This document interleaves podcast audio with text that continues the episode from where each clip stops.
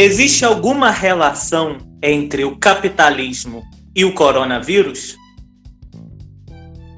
Sejam bem-vindos ao primeiro podcast do Filosofia e Cultura. Hoje estamos aqui com Isaías Bispo, Ricardo Ferrari e Nicolas Melo. Eu sou Hugo Oliveira, historiador, e nós vamos conversar um pouco sobre a relação entre o capitalismo e o coronavírus. Recentemente, o historiador americano Mike Davis publicou um texto falando sobre a relação entre o capitalismo e o coronavírus e, de certa forma, defendendo a ideia de que a crise do coronavírus ela é fruto do capitalismo. Nicolas, o que você acha sobre esse texto do Mike Davis? É, esse texto ele é bem interessante porque ele trata desse ele, ele aborda justamente essa visão, né? Que o, a crise do coronavírus só está dessa, de, dessa forma por causa do capitalismo, né? Que, que vai fazer todos os seus esforços, né? Todas as suas relações vão ser concentradas para poder aumentar a mais-valia, ou a grosso modo o lucro de, do empresário. Daí, como que ele vai analisar isso? Primeiro ele vai analisar é, os leitos que nós temos é, que estão na, que estão que são leitos de emergência, que são leitos que você não, não que são leitos que você geralmente você não vai usar, né? Só que ele vai ficar disponível para caso uma emergência como essa, né? Como uma pandemia.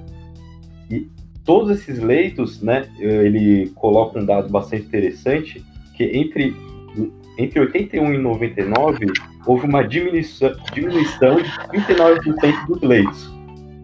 Que é justamente né, para você, além de cortar gastos, você poder valorizar a sua empresa, sua empresa do ramo da saúde, para falar que ela tem muitos leitos ocupados.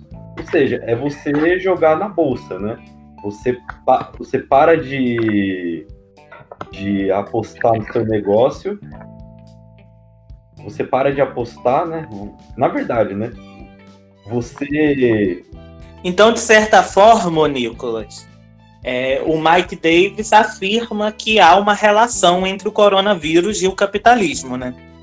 Sim, é uma relação quase paterna, né? Quase de criação, né? Porque sem, sem é, esse todo esse despreparo que a gente tem na, na indústria, na, no ramo da saúde, tanto da farmácia, né, com vacinas, é, antivirais, essas coisas, quanto do, dos leitos de emergência. Então, a crise se agrava justamente por causa disso. Agora, é, vocês acham que essa pandemia que a gente tem visto, né, e ouvido em alguns telejornais muitas reportagens sobre a gripe espanhola, sobre o HN1, na visão de vocês? Bom, eu acho que ela é uma coisa totalmente nova, assim, porque é, nenhuma, nenhum surto que a gente teve conseguiu ser tão. Ser, chegar a um nível global, né? E, de certa forma, paralisar o próprio capitalismo, né? Falar assim, ó, você não vai operar enquanto esse surto não se resolver. De ele ter que se reorganizar, né? Porque, de, de, certa forma, o capitalismo ele não vai parar. Ele não para, ele tem que continuar, porque nossas, as nossas, a nossa sociedade ela é baseada no capitalismo, então ela não pode, não pode falar assim, ah, agora vai, agora não vamos ser capitalistas mais e vamos cuidar do vírus e depois a gente volta. Não, ela tem que continuar. Só que ela tem que, ela teve que se readequar, né? E com isso teve que foi introduzido o home office, né, e, e muito do, do comércio online, né, que agora a gente, a gente viu, né, quanto a Amazon não tá, não tá faturando nessa crise, né. Daí, você concorda com essa fala do Nicolas? Concordo, porque eu creio que a grande novidade da, dessa nova pandemia é porque dos anos 80 para cá, né, ou pela, digamos assim, pela a consolidação da globalização, a gente ainda não tinha passado por algo assim, né? Porque a gripe espanhola, ela foi, ela foi é, muito impactante, ela foi uma lástima. Só que no contexto de guerra e etc., a gente sabe que, por exemplo, ela só foi conhecida como gripe espanhola porque a Espanha era um dos poucos países que é, é divulgava realmente o que estava acontecendo, né? Então ficou, acabou sendo marcada na época como o lugar da origem, mas não foi, né?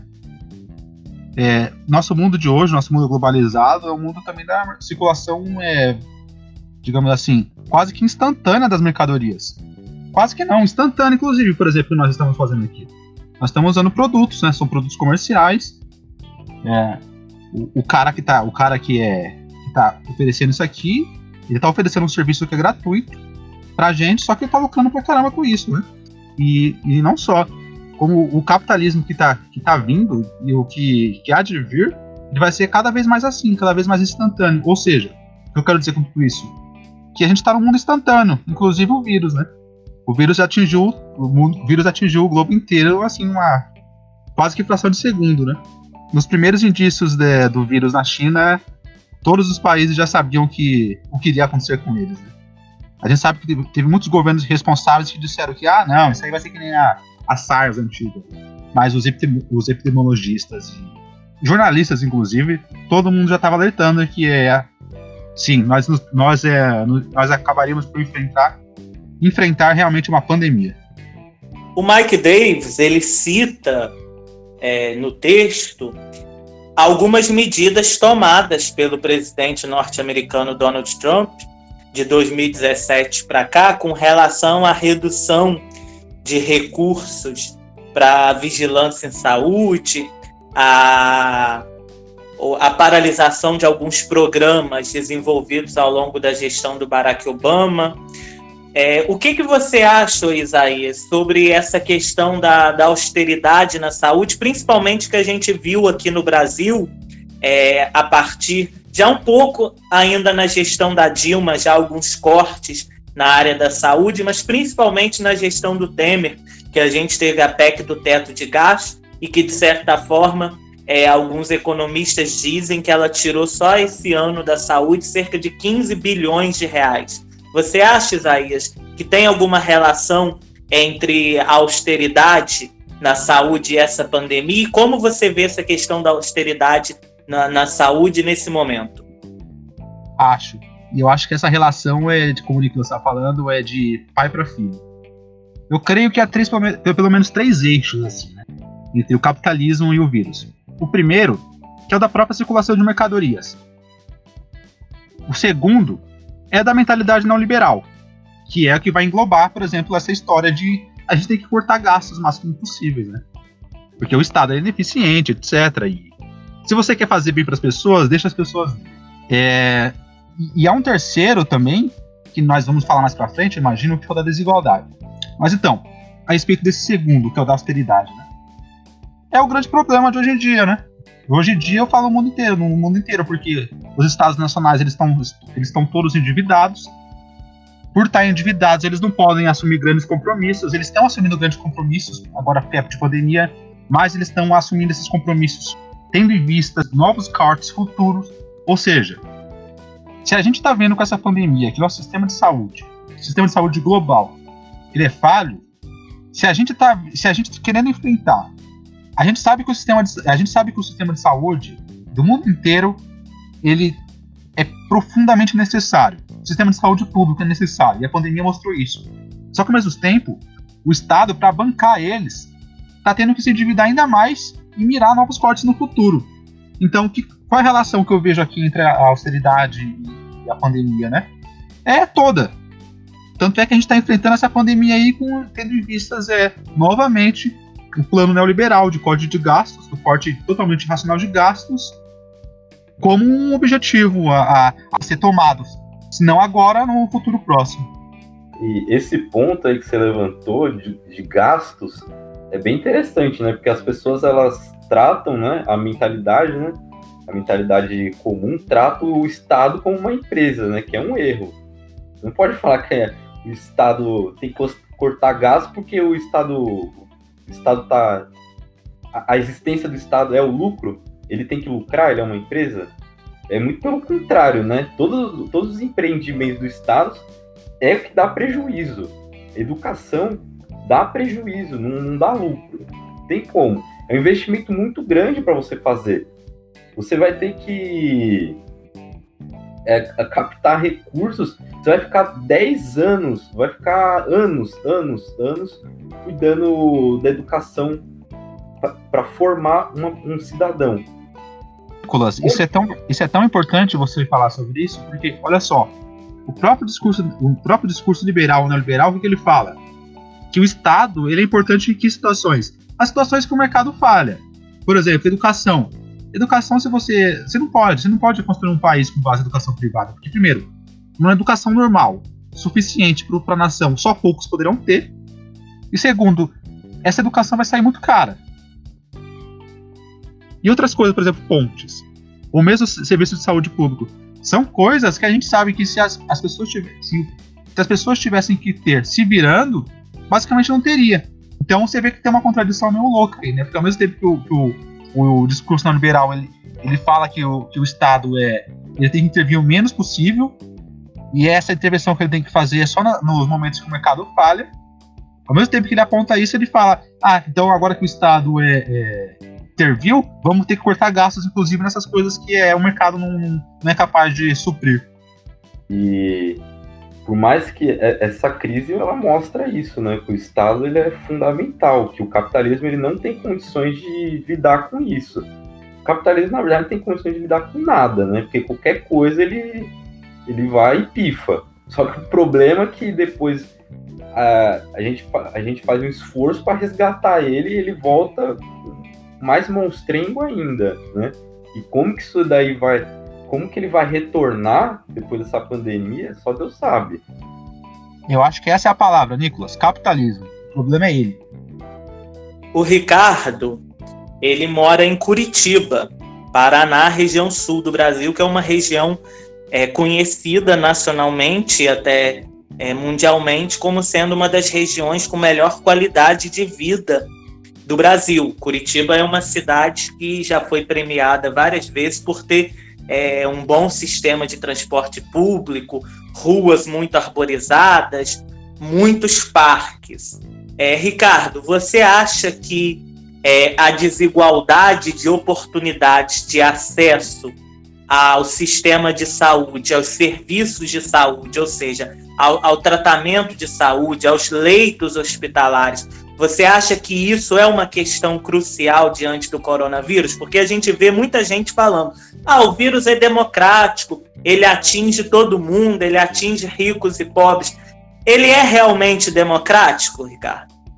É, o vírus ele não é democrático de forma alguma. E uma coisa que é importante de levar em conta é que não só pelo fato das pessoas mais ricas terem acesso a planos de saúde, às vezes a poderem pagar atendimento particular, mas às vezes tem também outros, outras doenças que podem participar junto com o coronavírus, porque se, por exemplo, o SUS ele está lotado, então tem outros riscos além disso, porque o, esse texto do Mike Davis ele cita, por exemplo, bactérias super resistentes que podem também é, afligir as pessoas.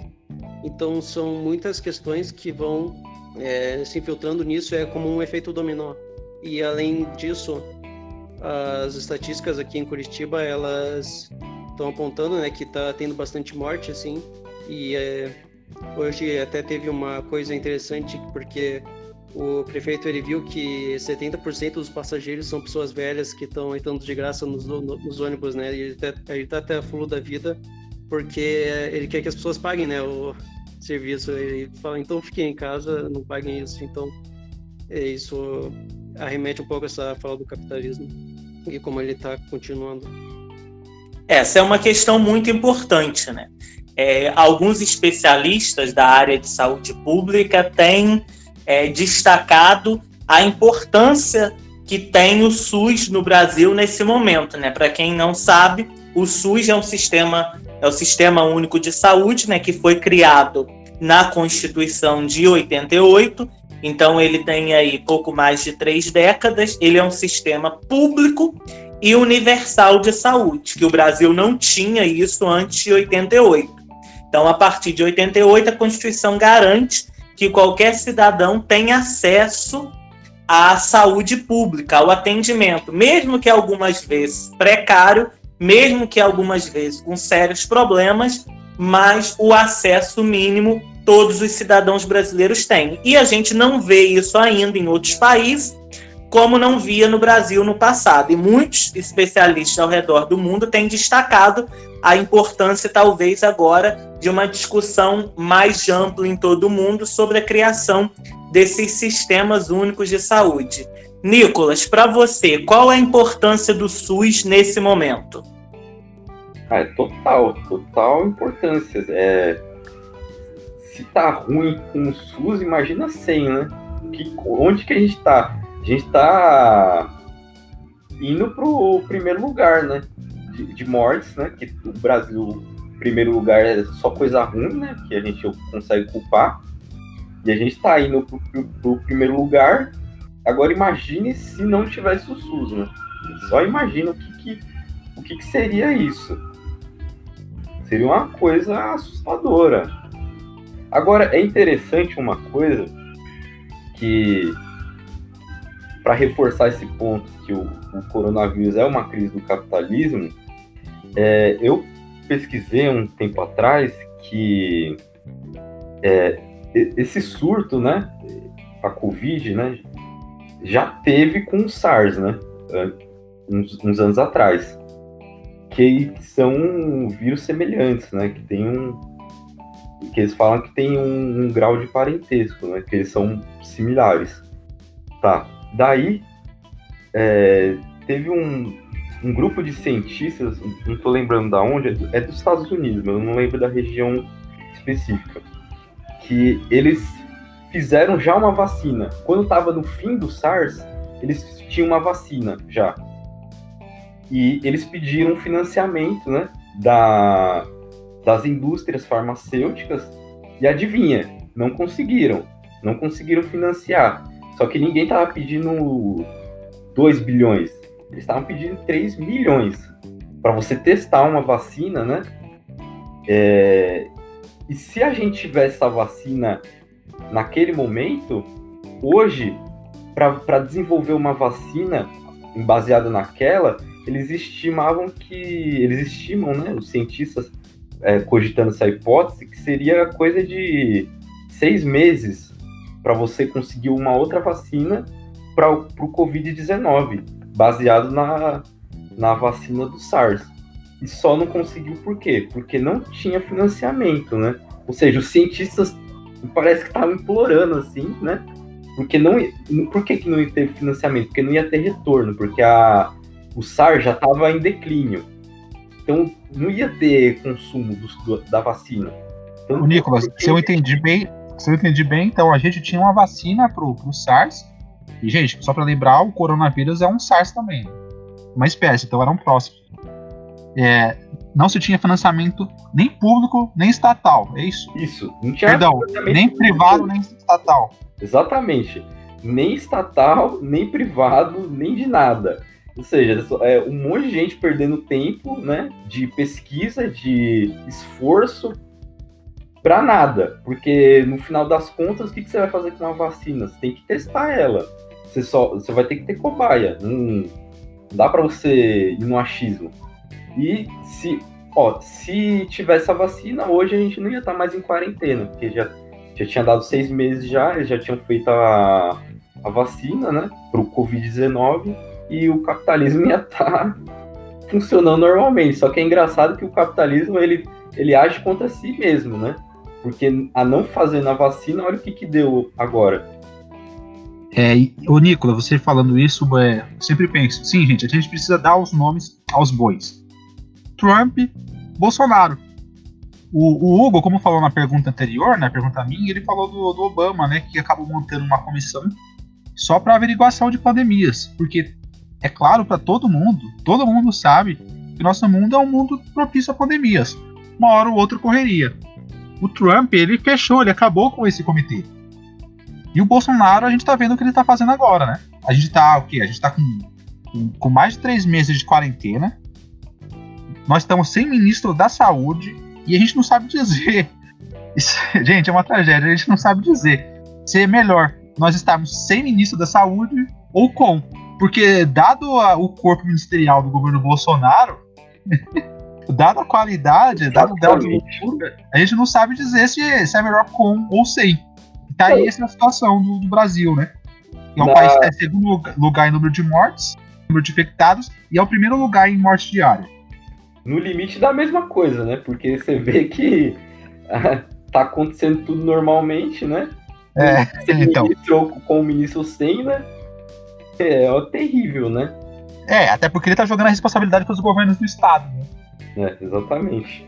Isaías, você acha que o fato de que a gente, da gente ter no Brasil políticas neoliberais, desde o Collor até o Bolsonaro, porque o próprio PT teve uma política econômica totalmente neoliberal, claro que com políticas sociais mitigadoras.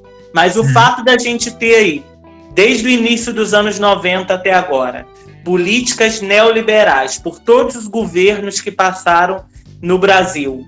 E o fato de o SUS ainda se manter de pé, gratuito e universal, isso é uma forma de resistência ao neoliberalismo? É uma forma de resistência e é a resistência ao neoliberalismo. Porque o neoliberalismo, em planos práticos no Brasil, ele tem um objeto de ataque, que é a Constituição. E a nossa Constituição, a gente sabe que ela tem um pé sim na social-democracia, que vai enquadrar, como você falou, o sistema de saúde, o SUS. Sim, para quem não sabe, né, a Constituição brasileira, ela a versão final dela não foi a versão produzida pelos juristas comandados pelo Afonso Arinos, que foi a pessoa a qual o Sarney delegou a competência de organizar uma proposta de Constituição, a Assembleia Constituinte preferiu montar a sua proposta, mas claro que bebeu muito na, na proposta da comissão comandada pelo Afonso Arinos, mas ela é uma Constituição que tem como base, base social-democrata, né? um liberalismo social-democrata. Não à toa a gente tem um sistema universal de saúde. Nós estamos caminhando para o fim do nosso podcast dessa semana. E a pergunta que não quer calar, que todo mundo está se fazendo, é o que será do nosso futuro daqui em diante? O que será do capitalismo? O que será da saúde? O que será da sociedade no período pós-coronavírus? Se é que a gente pode falar em um período pós-coronavírus, porque alguns especialistas têm alertado que não há nenhuma garantia de que vai conseguir se produzir uma vacina totalmente eficiente contra o coronavírus e que ele pode se transformar em algo com, como se transformou a AIDS, um vírus que permanece presente na nossa sociedade, está controlado com alguns picos altos e baixos, mas que permanece circulando. Então, é, eu pergunto a vocês, começando pelo Ricardo, o que você acha que vai ser o nosso futuro daqui para frente? Eu acho que a disparidade entre ricos e pobres vai continuar aumentando enquanto for seguindo essa crise.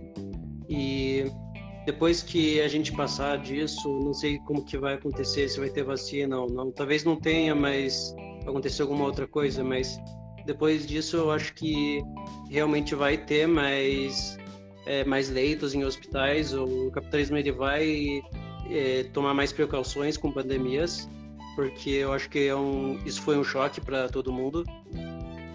E daqui para frente eu acho que o, um debate muito importante é a questão da internacionalização da saúde, se vacinas ou remédios eles devem ser é, realmente particulares, ser pagos, porque se continuar assim, o, o, os pobres eles vão continuar se dando mal quando tiver essas crises. Então, isso é uma, um debate muito importante.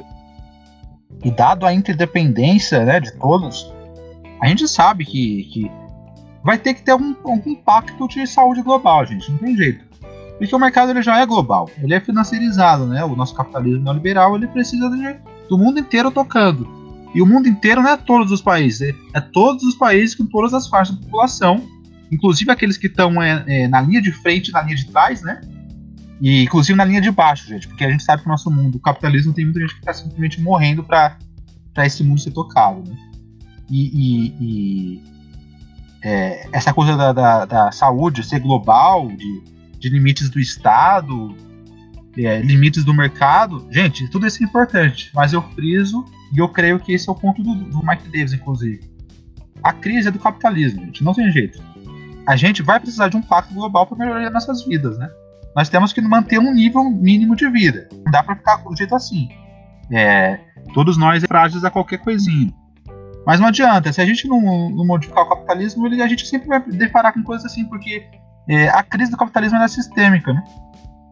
A tradição do Marx, do Marx até hoje em dia, né? Que no nosso caso aqui do Centro de Estudos em Filosofia Americana, a gente, a gente pegou pelo, pelo Anselmo IAP, né? Ela já mostra isso, né? Capitalismo e crise são dois irmãos. É, de fato, a gente está vendo, a gente está conhecendo uma nova forma de crise, né? Além da, de todas as crises que a gente teve, né?